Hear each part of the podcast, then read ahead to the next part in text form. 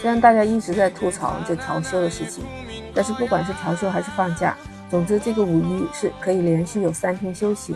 如果是单休的，那也有两天，是吧？春天来了，天气也很好，气温是慢慢回升了。但是春暖花开这么美好的时候，也会发生一些让你意想不到的、让你心情烦躁的，甚至出现一些皮肤干燥、牙龈肿痛的症状。你知道这个叫什么吗？点个关注，欢迎收听 Lisa 说。其实这个就是春天的春燥。为什么春天容易燥呢？应该怎么样缓解呢？一年之计在于春，春天也是一个生发的季节。你会发现，我们人的新陈代谢也是在加快的。再加上春天里风大，水分容易蒸发。如果我们身体里面没有足够多的水，就很容易导致新陈代谢是紊乱的。所以呢，身体的各个机能就开始不听使唤了。这就是我们说的春燥。那 Lisa 现在是生活在广东好多年了。那按照这边的说法，这叫热气。那北方呢，就是说的上火。那在浙江中医药大学做了一个针对于浙江省十一个地区的热气的流行病学研究调查，发现排在前八位最常见的热气症状，看看你有没有？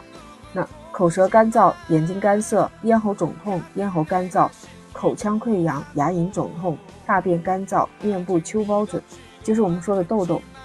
研究人员从统计学的角度发现，辛辣的食物、还有油炸食物、还有炙烤的食物、部分零食、酒。还有喝水过少都会引发热气，所以在这个春天，我们也要时刻的提防会犯哪些病呢？你看，皮肤干燥会脱发，其实简单说来，理解得到，皮肤表面没有水分了，那皮肤的屏障功能也受到了损失，就会导致皮肤干痒、头皮干涩，头发就容易干枯折断，那肯定就容易脱发了。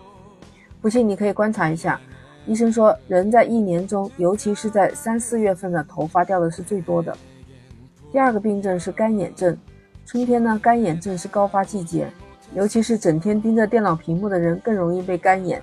哎呀，我想此刻我们都应该注意一下。像 Lisa 平时工作就要对着电脑，然后还要做播客，播客也要给你们查一些资料，让你们最快的了解最新鲜的资讯。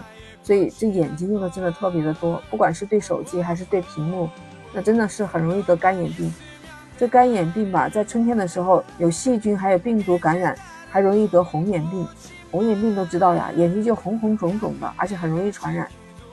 第三个病就是口腔溃疡了，不用说，就是上火引起的肝火旺盛，就是吃的东西要忌口了。你看，给到广东人，你说带他去吃个什么，他一说这辣的菜呀，他都说热气热气不能吃。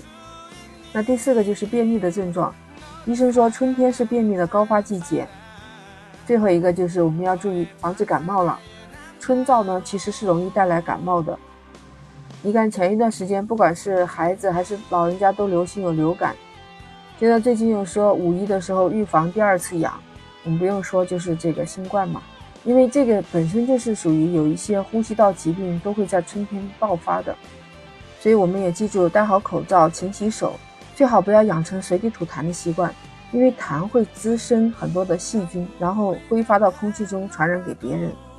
当然也有治理的办法呀，小妙招来了。医生说要多喝温水，你看《本草纲目》里面就说了，蜂蜜有清热解毒的功效，所以健康长寿的妙药里面有喝蜂蜜，还有多吃青菜和水果嘛。简单来讲，因为青菜和水果里面含有维生素含量比较多，它这样可以提高你的免疫力，可以缓解一些便秘的症状。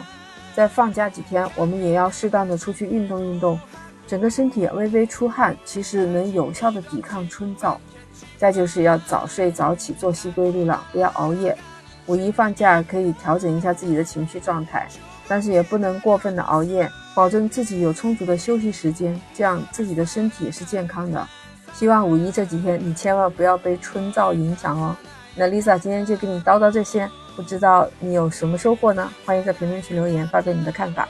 那我们下期再见拜拜。